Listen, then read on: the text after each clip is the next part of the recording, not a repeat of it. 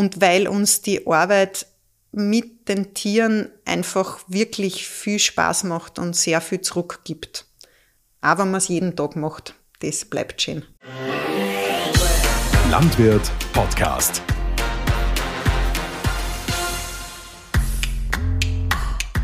Hallo und grüß euch, liebe Landwirthörer und Hörerinnen. Wir sind heute in Bildein in der, im südlichen Burgenland und sind zu Gast bei Alex und Julia Elpons am Bio-Schafhof. Hallo. Hallo. Mit dabei ist auch unser Redakteur, der Christoph Duller. Servus, er hat zu Hause auch einige Schafe und wird uns heute mit begleiten beim Podcast. Hallo. Julia, der Alex ist gerade draußen, der arbeitet. Was macht er gerade? Ja, er ist am Mähen mit den lang anhaltenden Regenfällen sitzen wir eh schon ein bisschen auf Nadeln und jetzt ist einfach allerhöchste Zeit. Jeder schöne Tag wird genutzt. Wir haben schon 15 Hektar Silo gemäht und gepresst und jetzt ist das Heu dran.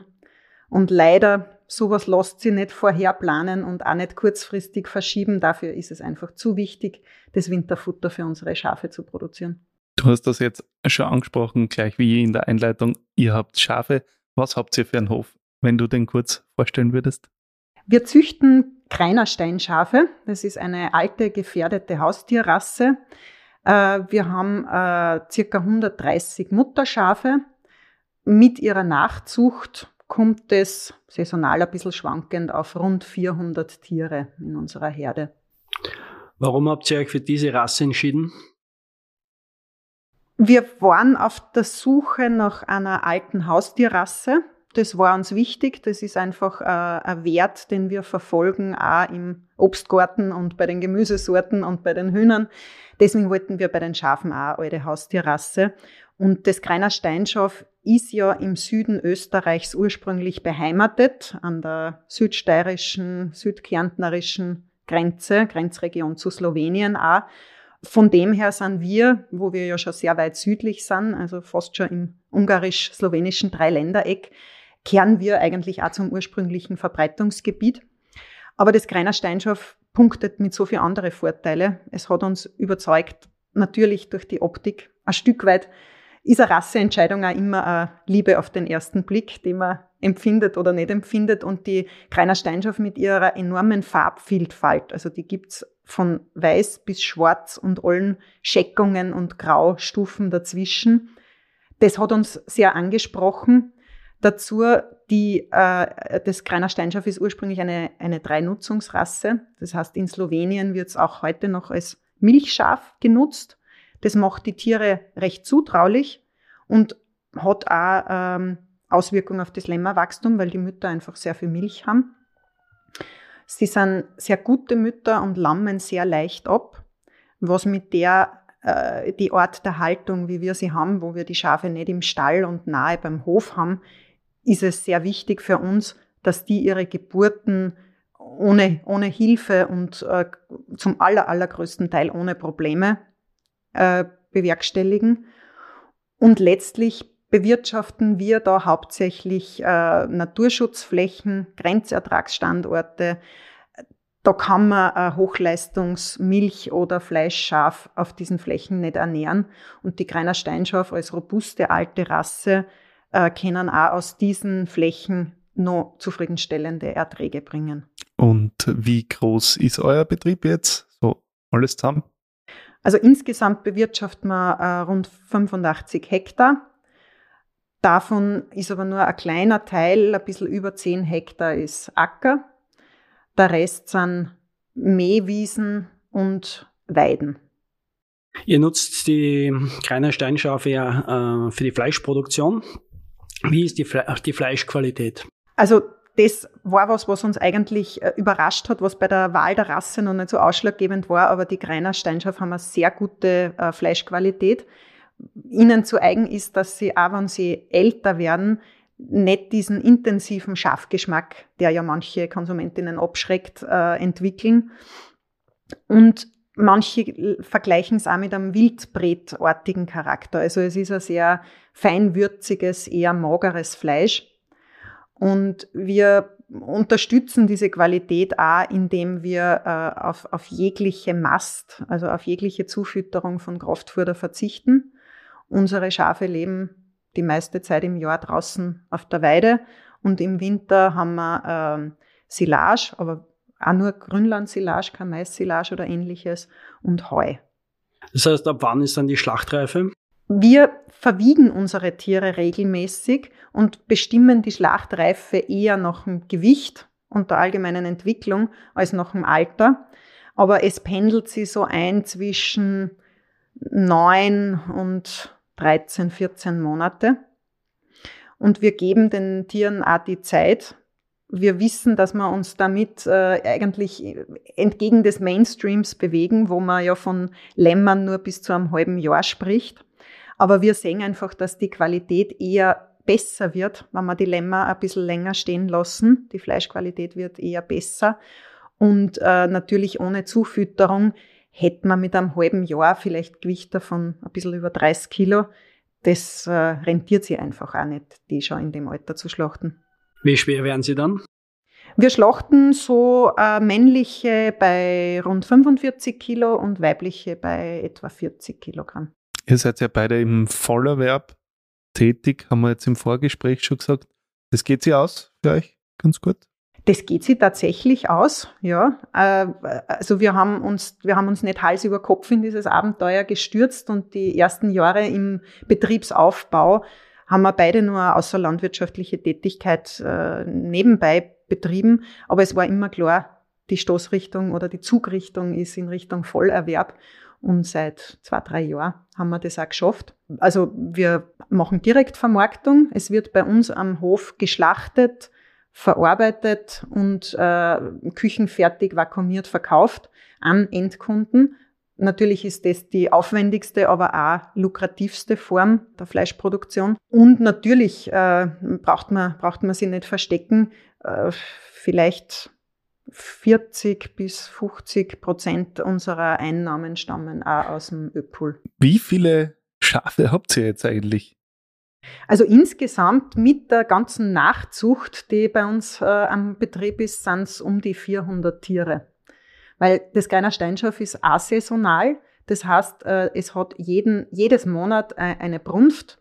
Und wir nutzen das auch aus, indem da wieder fast ganzjährig dabei ist haben wir äh, permanent Ablammungen und dadurch auch jedes Monat schlachtreife Lämmer.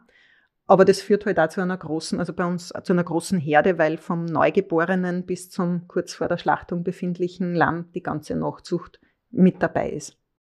Da schlagen wahrscheinlich ein paar Leute die Hände über den Kopf zusammen, weil es normalerweise, sagt man ja, man hat bei einem gewissen, bei einem Drittel oder was muss man dabei sein bei den Ablammungen weil es einfach Unterstützung bedarf. Wie ist das bei euch? Na, wie ich schon gesagt habe, also einer der größten Vorteile beim Greiner Steinschaf ist wirklich die, die unkomplizierte äh, Ablammung. Die gibt wirklich sehr, sehr selten Fehllagen und auch erst ablammende Mütter äh, schaffen das also zu 99,9 Prozent selber fast die einzigen Probleme, äh, die ich in den letzten Jahren erlebt habe, wo, wo wir mithelfen haben müssen, waren eigentlich, wann das Lamm äh, schon abgestorben ist, also wenn, das, wenn der Fötus schon abgestorben ist und ein totes Lamm ist halt sehr schwer auf die Welt zu bringen. Aber sonst ist es so, wir kommen bei unserer täglichen Runde in der Weidesaison, kommen wir auf, auf, eine, auf eine Weide und äh, oft erst, wenn wir durchgegangen sind durch die Herde, fällt uns auf, jösses, da ist ja ein frisches Lamm. Dann kontrollieren wir natürlich schon, ob das äh, Lamm fit ist, ob die Mutter Milch hat und ob die zwei zueinander gefunden haben. Aber wie gesagt, in den allermeisten Fällen braucht man sich da keine Sorgen machen. Wie oft seid ihr bei euren Schafen? Ihr habt ja mehrere Weiden und mehrere Herden. Seid ihr da täglich dort oder also unsere Schafe sind ähm, von Anfang der Vegetationszeit, von Anfang April bis Ende, ja, je nach Witterung, November, Dezember auf der Weide. Und da sind sie dann wirklich Tag und Nacht auf der Weide. Und in der Zeit besuchen wir sie natürlich täglich. Also wir haben Unsere Arbeit besteht hauptsächlich oder das, das, das Gerüst bietet immer die sogenannte Schafrunde wo wir jeden Tag jede Herde abfahren. Wir haben fünf bis sechs Herden, auch aus züchterischen Gründen so aufgeteilt. Und jede Herde wird besucht. Äh, der Zaun wird kontrolliert, ob alles intakt ist. Die Schafe äh, schaut man sich an, lässt alle ein paar Schritte gehen, ob alle fit sind, äh, ob frische Lämmer da sind, ob, die, ob der Zaun noch schlagt, ob das Batteriegerät noch, noch funktioniert. Es wird ihnen jeden Tag frisches Wasser gebracht. Und ähm, sobald wir feststellen, dass die, das, die, die Wiese, die, die, die Weide, auf der sie sich gerade befinden, abgefressen ist, werden sie dann auf eine neue Wiese überstellt. Wie oft macht sie das?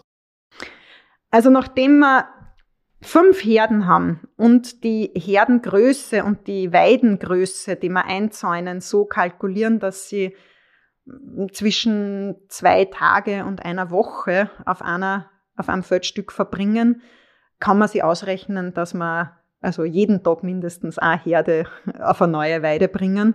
Was eben auch bedeutet, zuerst diese neue Weide aufzubauen, weil wir arbeiten mit mobilen Elektrozäunen. Das heißt, äh, der Schritt eins ist Ausmähen rundherum mit der Motorsense oder mit dem Motormäher, um den, die Ableitung durch den Bewuchs so gering wie möglich zu halten. Dann stellen wir den Stromzaun auf dann bringen wir die Schafe von der alten Weide auf die neue Weide. Das machen wir mit, Border, mit Hilfe von Border Collies.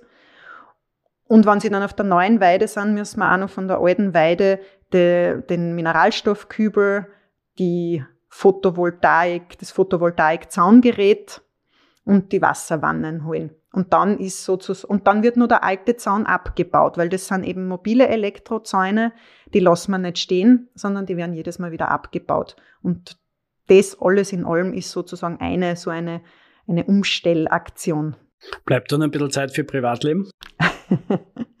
ja, also mittlerweile haben wir uns, oder sagen wir so, seit wir zwei Kinder haben, haben wir äh, permanent einen geringfügigen Mitarbeiter das ermöglicht es uns, erstens Arbeitsspitzen auszugleichen, weil Tage, wo mein Mann quasi von, vom ersten Sonnenstrahl bis zum letzten am Traktor sitzt und ich auch noch rundherum einiges zu erledigen habe, äh, das ist kaum zu machen. Da brauchen wir Unterstützung. Und ein Mitarbeiter, der eingearbeitet ist in diese Abläufe, kann uns dann auch einmal eine Urlaubsvertretung machen, dass wir doch einmal ein paar Tage am Stück wegfahren können. Schön. Ähm, du hast den Border Collie erwähnt. Ich habe jetzt schon zwei am Hof herumflitzen gesehen. Ähm, wie seid ihr zu den Hunden gekommen, zu, mit, zu der Arbeit mit den Hunden gekommen? Ja, das passiert ganz automatisch. Sobald die Schafherde ein bisschen größer ist, ist es ähm, sehr schwierig, die zu, zu manipulieren. Die ersten paar Schäfchen bindet man meistens nur leicht an sich, indem man immer denselben Kübel und da raschelt irgendwas Gutes drinnen, dann gängen sie schon nach. Wenn die Herde größer wird ähm, und man immer so viel Zeit hat, sich mit jedem Einzelnen zu beschäftigen, werden die Tiere natürlicherweise scheuer und sehr schnell. Also so ein Schaf mit auf vier Haxen rennt wesentlich schneller, als wir Menschen das jemals könnten. Und wenn so ein Schafherde sie vor irgendwas schreckt oder auch nur befindet, dass der Klee im Nachbargrundstück besser ausschaut, dann hat man als Mensch sehr wenig Chance. Und nachdem wir einige solche Aktionen gehabt haben, wo man dann schon die halbe Nachbarschaft motiviert, äh, in dem Eingang zu stehen und dort zu wacheln und dort irgendwie sie aufzuhalten, haben wir gewusst, wir brauchen einen Hund. Und da sind Border Collies einfach die erste Wahl. Also nochmal betont aus einer Arbeitszucht. Also nicht jeder Border Collie, den man so trifft, kann auch diese Schafarbeit, sondern da muss man schon drauf schauen, dass man die wirklich aus einer Arbeitshundezucht äh, kriegt und dementsprechend ausbildet. Und mittlerweile sind sie die wichtigsten Mitarbeiter. Also ein Krankenstand von einem Hund ist für uns schwieriger zu verkraften, als wenn einer von uns Menschen einmal flach liegt. Die machen ein paar Kilometer am Tag. Ja, sie sind sehr flink und auch wenn sie nicht, äh, man hat sie eben dabei, um sozusagen auf Notfälle zu reagieren, aber auch wenn sie scheinbar einfach nur mitlaufen mit der Herde, ist die geistige Arbeit, die sie dabei verrichten, enorm, weil äh, so ein Border Collie fast schon auf magische Weise sieht auch die, die Bewegungen der Herde voraus. Also er sieht schon am kleinsten um mich schauen, ah, daran haben sie jetzt Interesse und legt sie vielleicht schon vorsorglich dorthin und signalisiert ihnen schon eine gefährliche Fläche irgendwie, da darf ihr jetzt nicht eine. Oder er sieht äh, einzelne Tiere, die irgendwie ausscheren, holt er sofort wieder zurück in die Herde. Also äh, es ist körperlich und geistig sehr anspruchsvoll, dieser Job. Nach welchen Prinzipien arbeitet ein Hund? Ähm, das wichtigste Prinzip, ich vergleiche es oft auch für die jüngere Generation, ein Hund ist wie ein Joystick. Ein gut ausgebildeter Border Collie kennt die Befehle rechts, links, vorwärts, rückwärts, stopp. Natürlich in, in äh, Befehlen, die, die ihm angepasst sind. Und so kann man den Hund dirigieren und dabei auf die uralte Räuber-Beute-Beziehung zwischen dem Hund, der sozusagen der Wolf ist, und den Schafen, die die Beutetiere sind, auf das kann man zurückgreifen, weil die Schafe gehen immer von dort weg, wo der Hund ist. Das heißt, schicke ich den Hund auf die rechte Seite der Schafherde, geht die gesamte Schafherde nach links. Und so kann ich, der Hund also die, die, der natürliche Instinkt des Border Collies ist, dass er die Herde umrundet, entweder eben nach rechts oder nach links, je nachdem, wie ich ihn schicke. Und an den Punkt, an dem ich ihn dann ablege, also so militärisch gesprochen auf zwei Uhr oder auf neun Uhr, äh, von dort genau im rechten Winkel geht dann die Schafherde weg. Und so kann ich den Hund dazu bringen, dass er einerseits sie zum Beispiel in einen engeren Pferch befördert, die ganze Herde. Angenommen, ich sehe, da äh, humpelt ein Tier, das möchte ich mir genauer anschauen. Ich kann es aber so auf dem freien Feld nicht einfach abfangen. Dann errichte ich einen Pferch, der Hund treibt mir die Schafe dort rein und ich kann dann jedes einzelne ausnehmen und, und behandeln. Oder eben, ich, hab, äh, ich gehe auf der Straße, dann habe ich einen Border Collie vorne, der dafür sorgt, dass mir die Schafherde nicht überrennt und überholt. Und einen Border Collie hinten, der schaut, dass keiner zurückbleibt, weil die Kräuter am Wegesrand so interessant sind. Und beide achten darauf, dass die Schafherde auf dem Weg bleibt, also nicht rechts oder links ausschert. Wenn mehrere Hunde sind, wie weiß der einzelne Hund, welches Kommando für ihn gilt? Ja, das haben wir recht einfach gelöst. Die sprechen unterschiedliche Sprachen. Der Gomez wird Englisch dirigiert, die Chica Deutsch und äh, dann haben wir uns noch was Besonderes einfallen lassen. Ein Hund arbeitet Oberösterreichisch. Der hat dann halt, äh, es ist für den Hund ja völlig egal. Wichtig sind die Vokale, die er hört. Also man könnte irgendwelche Fantasiebegriffe nehmen und unsere äh, Züchterinnen haben auch schon festgestellt, dass die Hund eh rechts und links wesentlich besser auseinander kennen als ich zum Beispiel. Also, Wie klingt es dann, wenn das Oberösterreichisch ist? Na, dann lauft der Hund halt weiter oder Downy und das steht für rechts und links. Kurz nochmal äh, zu den Schafen zurück. Die Kreiner Steinschafe gelten als sehr robuste Rasse. Habt ihr hm, Probleme mit Klauen? Habt ihr Probleme mit Parasiten? Also mit Klauen haben wir, Klauenkrankheiten haben wir gar keine Probleme. Das sagt schon der Name Steinschafe, dass die äh, sehr, sehr harte, sehr widerstandsfähige Klauen haben. Gott sei Dank. Ähm, auch die Parasiten, wir versuchen es durch gutes Weidemanagement ein bisschen in Schach zu halten. Also indem wir eben die, die Weiden sehr häufig wechseln und versuchen, möglichst lang dazwischen vergehen zu lassen, bevor sie wieder draufkommen.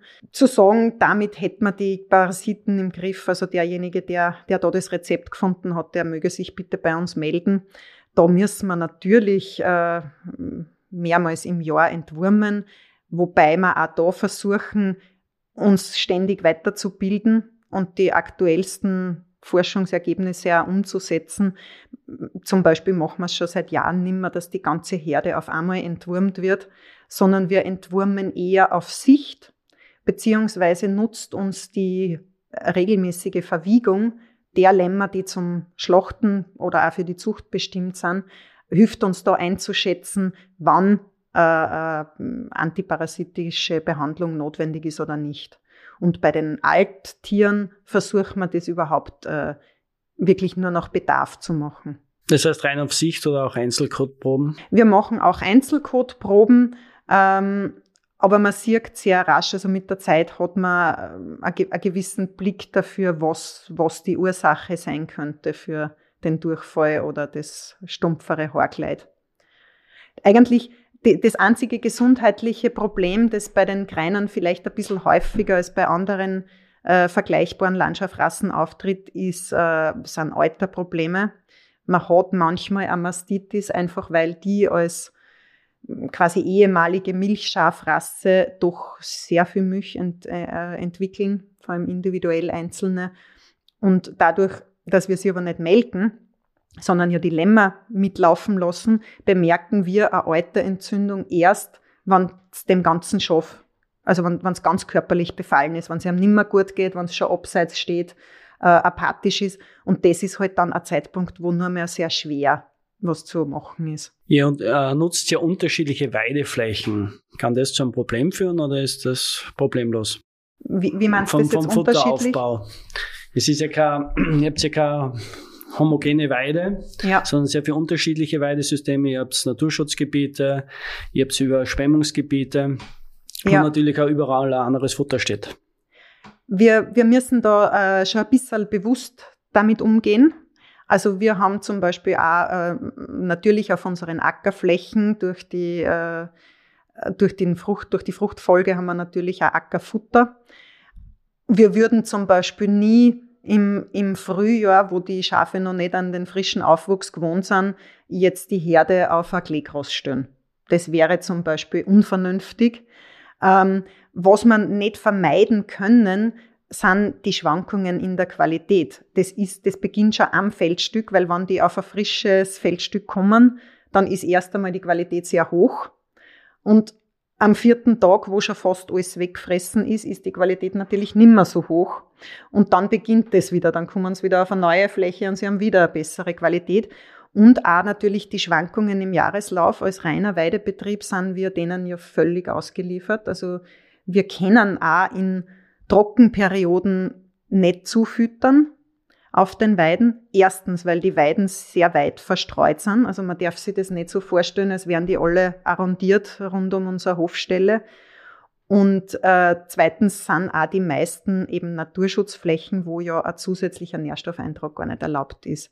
Also das ist auch was, warum wir eine, eine robuste Rasse haben und dann halt eher einmal unseren Kunden sagen, dieses Monat gibt es keine Schlachtung, es gibt kein, es gibt die Lämmer wachsen zurzeit nicht, weil eben die Bedingungen aus diesen und diesen Gründen schwierig sind. Und dann werden es halt ein oder zwei Monate öder. Wie wichtig ist euch eine naturnahe Bewirtschaftung? Ja, die naturnahe Bewirtschaftung ist uns sehr wichtig. Da muss ich jetzt aufpassen, dass ich nicht ewig rede, weil da äh, gibt es wirklich sehr viele Maßnahmen, die man die wir treffen. Ich rede gern drüber, weil wir auch zeigen wollen, manche Maßnahmen kann man ganz leicht setzen, die kosten weder viel Zeit noch viel Geld, noch beschädigen den, den Betriebserfolg. Ähm, aber wir glauben einfach, dass es in der heutigen Zeit nötiger denn je ist, auf die Biodiversität zu achten und vor allem für uns als Grünlandbetrieb sehen wir ja, wie sie die Insektenfauna da verändert hat, schon in den 15 Jahren, wo wir das machen. Und deswegen versuchen wir vor allem sehr insektenschonend zu arbeiten, was äh, auch dazu führt, dass wir ähm, die Vögel natürlich im Blick haben. Das hängt ja alles zusammen. Ein Beispiel, durch unsere äh, Beweidung, durch unsere Pacht von Flächen, die sonst keiner mag, ähm, haben wir schon sehr viele alte Streuobstwiesen vorm, vorm Umhocken bewahrt, weil uns schon oft das so gegangen ist, irgendeine alte Streuobstwiese äh, uneben, ungerade geformt, steil, alte Baum, kreuz und quer gepflanzt. Der Besitzer findet schon niemanden, der ihm das anmaht oder anhäckselt. Dann kommen wir mit dem Schafen und äh, so kann man dann auch dazu überreden, dass er die alten Obstbaum stehen lässt, weil wir das eben optimal pflegen können durch die Beweidung. Und äh, wir wissen, wie wichtig äh, stehendes Altholz ist. Also wir versuchen dann auch auf die Besitzer einzuwirken, dass tote Obstbäume stehen bleiben können, dass vielleicht sogar neue nachgesetzt werden, was auch für uns als Tierhalter wichtig ist, weil wir, wir möchten die Schafe nicht auf einer Fläche ohne natürlichen Schatten, ohne natürlichen Unterstand äh, stehen lassen. Das heißt, wir versuchen immer zu argumentieren, das ist eine, eine Win-Win-Situation. Es gibt, äh, die Obstbäume sind für die Wildtiere so wichtig. Sie machen ein wunderschönes Bild, wenn sie blühen. Sie bieten uns äh, viele Früchte. Also wir machen so quasi nebenbei 1500 Liter Apfelsaft von Streuobstwiesen, weil sie einfach da sind und kaum beerntet werden. Und natürlich sieht man einen großen Unterschied, ob äh, eine Schafherde eine Fläche beweidet hat oder ob sie abgemulcht wurde, weil beim Mulchen bleibt halt nicht viel äh, Leben übrig an, an, an Insekten. Schafe mit ihren auch zusätzlichen äh, Kot, den sie einbringen. Also da wurzelt's auf so einer Schafweide. Wie achtet ihr beim Mähen auf die Biodiversität? Beim Mähen äh, ist ja der, der Eingriff nur ungleich stärker als, als bei der Beweidung. Und um den so gering wie möglich zu halten, haben wir die letzten Jahre schon experimentiert und sind jetzt auf äh, Doppelmesser Mähwerke gekommen. Also sowohl am Traktor gibt es äh, Front- und Seiten-Doppelmesser-Mähwerk und auch das, das Nachmähen, also die Nachpflege, die Weidepflege, haben wir früher mit einem, mit einem Sichelmulchmäher gemacht und wird jetzt auch mit einem äh, Doppelbalken-Motormäher gemacht. Der Vorteil ist dabei, dass sie eben, dass nicht das äh, Gras so zerkleinert wird, sondern dass es einfach in der vollen Länge abgeschnitten wird und umfällt und die Möglichkeit nur für, für etliches Kleingetier besteht, noch auf, zu flüchten. Kann man das lange Gras dann auch liegen lassen? Also beim Nachmähen kann man das lange Gras äh, liegen lassen, weil da ja wirklich nur mehr einzelne Stängel oder ungeliebte Kräuter wie, wie Brennnessel Buschen oder so stehen bleiben. Also das trocknet sofort auf und äh, erstickt den Nachwuchs nicht. Ganz im Gegenteil, wir befinden uns die meiste Zeit, die meisten Jahre in einem Trockenheitsgebiet und äh, sehen eher, dass äh, ein bisschen äh, eine Schicht, die den Boden nur bedeckt, ähm, eher das, das Aus, äh, Austrocknen oder sogar Ausfallen einzelner Gräser äh, verhindert in Trockenphasen. Beim Thema Schaf kommt man nicht drum herum um den heiß umstrittenen Wolf. Ähm, wie geht's ihr mit Fressfeinden um, mit Lammverlust? Äh, wie schützt ihr euch? Was sind die Tiere, vor denen ihr euch schützt? Ja, ein großes Thema. Ähm, noch ist der Wolf in unserer Gegend nicht aufgetaucht, äh, was aber nur eine Frage der Zeit sein wird, weil das haben wir jetzt schon, glaube ich, alle begriffen, dass er sich nicht um Bundesländergrenzen oder nationale Grenzen kümmert und sehr weit wandert. Im Moment äh, oder in den letzten Jahren ist bei uns eher der Goldschakal ein Thema, der von Osten äh, einwandert und als östliches Bundesland haben wir halt die ersten Sichtungen bei uns. Ähm, die Jäger berichten schon von Rehrissen, die eindeutig dem Goldschakal zugeordnet werden können. Wir haben sowas jetzt, also wir haben noch keine Lammverluste. Es verschwinden manchmal Lämmer, wo wir es einfach nicht wissen. Äh, das sind ein paar, ein paar Stück im Jahr, wo man meistens davon ausgeht, na, die sind einfach äh, irgendwie in den, in den Fluss gefallen und ertrunken oder irgendwo in einem Gebüsch verendet und man hat es nicht mehr gefunden. Es ist mysteriös, vielleicht haben wir auch schon Goldschakalrisse und wissen es einfach nicht so genau. Äh, dadurch versuchen wir uns, oder, oder generell äh, ein gutes Zaunsystem ist für die Art von Schafhaltung, wie wir sie betreiben, sowieso unerlässlich. Also wir versuchen darauf zu achten, dass der Zaun möglichst äh, immer gespannt ist, dass möglichst guter Strom drauf ist, äh, ständig, dass eben auch die Zäune, wenn sie nicht mehr unter Strom stehen, wenn sie nicht mehr gebraucht werden, auch wieder abgebaut werden. Ähm, sollte das einmal nimmer helfen, also es gibt natürlich nur ein paar Ideen, den, den Zaun noch äh, nur einen stärkeren Schutz auszubauen, indem man nur höher wird oder indem man Flatterbänder oder blinkende Foxlights befestigt, indem man vielleicht nur stärkere äh, Stromgeräte ausprobiert. Das wird sicher einmal der erste Schritt sein, weil in unserer Flächenstruktur ist der Einsatz von Herdenschutzhunden eigentlich nicht vorstellbar. Unsere Flächen sind alle sehr klein, also die meisten nicht über einen halben Hektar und befinden sich fast immer ganz nahe bei, bei menschlichen Ansiedlungen. Und wir haben auch sehr viel Tourismus, also auch in den Weinbergen. Es gibt sehr viel Wanderer, sehr viel Radfahrer. In, innerhalb dieser engen Zäune auch noch zwei Herdenschutzhunde mitlaufen zu lassen, ist wirklich sehr schwer vorstellbar. Äh, eine ständige Behirtung ist einfach, ja, man müsste das Personal einmal finden, das das macht. Und dann müsste man es auch noch bezahlen können, weil dass man das nicht selber machen können, ist, glaube ich, liegt auf der Hand. Und das ist eigentlich auch uns, die Stoßrichtung unserer Argumentation. Ich glaube, äh, es, es hilft nichts, große Töne zu spucken und anzudrohen, jeden Wolf, der sich auf österreichischem Grund bewegt, abzuschießen. Das ist weder rechtlich noch, noch praktisch, äh, glaube ich, ein, ein gangbarer Weg. Wir werden uns damit anfreunden müssen, wie alle Länder rundherum, die schon mit dem Wolf leben, dass eine gewisse Wolfspopulation da sein wird. Ähm, wir glauben schon, dass es, dass es notwendig sein wird, äh, wahrscheinlich einzelne Individuen zu entnehmen, aber unser allergrößter Wunsch an, an die Vertretung und an die Politik wäre einfach eine Unterstützung der Betriebe, weil seit Jahren ist klar, dass das passieren wird. Seit Jahren wird zu wenig getan in Richtung Beratung, welche Zaunsysteme, wo äh, kriegt man Herdenschutzhunde, in welcher Gegend ist welche Art von Schutz angebracht und machbar und natürlich auch finanzielle Unterstützung.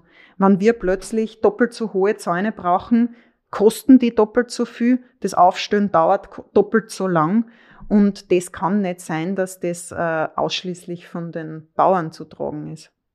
Ihr beide seid Quereinsteiger in der Landwirtschaft, wenn man so sagen darf. Ihr habt beide seid nicht von einem bäuerlichen Betrieb in die Landwirtschaft eingestiegen. Ihr habt zwar beide studiert, also wir waren beide auf der Universität für Bodenkultur. Mein Mann hat Landwirtschaft studiert, also Agrarwissenschaften. Ich habe äh, Landschaftsplanung und Landschaftsökologie studiert, aber immer schon mit einem Hang zur Landwirtschaft und so haben wir uns dann auch kennengelernt. Wie war die Akzeptanz, wie ihr da hergezogen seid und da die Landwirtschaft aufgemacht habt?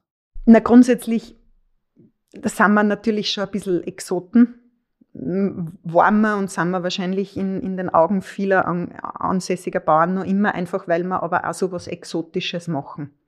Also in, in unserer Gegend, da im südlichen Burgenland, gibt's keine Tradition der, der Schafhaltung und äh, bis, bis heute relativ wenig Schafhalterinnen im, im Burgenland. Und dann auch noch dieses äh, ja sehr öffentlichkeitswirksame beweiden in der ganzen, in der ganzen Gegend, in der ganzen Landschaft. Also man kennt uns mittlerweile und man, man sieht uns auf der Straße marschieren mit die Schaf. Und ich, ich glaube, dass ähm, erstens gefällt es die Leute, dass man nur Tiere draußen sieht, weil auch das ist im Burgenland das äh, eben nicht jetzt äh, wie im Westen Österreichs für seine Tierhaltung berühmt ist und wo man überall die Kühe auf der Weide sieht, ist das ja eigentlich schon äh, ein Highlight, wenn irgendwo Tiere stehen und oft haben wir richtige Exkursionen, wo Familien äh, wirklich zu unseren Schafweiden fahren und da die Kinder das sagen und eine, eine äh, rufen und hoffentlich nichts einschmeißen, was sie nicht vertragen. Ähm, und natürlich sehen uns auch die, die Kollegen aus der Bauernschaft, sie sehen uns ja auch, dass wir arbeiten und oft eben hart und händisch arbeiten. Und ich glaube, das hat uns doch zumindest einen gewissen Respekt eingebracht oder zumindest das, das Argument ausgeräumt, wir werden jetzt irgendwie die studierten Spinner, die das aus lauter Gaudi einmal probieren, sondern mittlerweile halten wir halt 15 Jahre durch und sind sind wirtschaftlich äh, quasi halbwegs erfolgreich unterwegs und können auch, ähm, also sagen auch, dass wir, dass wir uns wirklich selber hinstellen und selber mit unserer Hand arbeiten und nicht beim ersten Gegenwind umfallen. Wie hat sich die Pandemie auf euch ausgewirkt? Ja, während alle Leute überlegt haben, ob sie jetzt Brot backen oder Origami-Falten anfangen, haben wir eigentlich mehr Arbeit gehabt als sonst. Weil äh, unser, unser Glück war, ähm, dass wir in der Vermarktung schon immer auf, äh, auf Privatleute, auf Endkonsumentinnen gesetzt haben und auch die, die Vermarktung über die Hauszustellung schon vorher aufgebaut gehabt haben, weil wir leben da herunten sehr ähm, abgelegen. Das heißt, wir haben keine großen Städte in der Gegend und deswegen war es für uns immer schon sehr aufwendig und schwierig, auf Märkte zu fahren und dort unser Fleisch anzubieten. Ähm, deswegen sind wir immer schon ähm, in, ins Nordburgenland und äh, in Raum Wien liefern gefahren.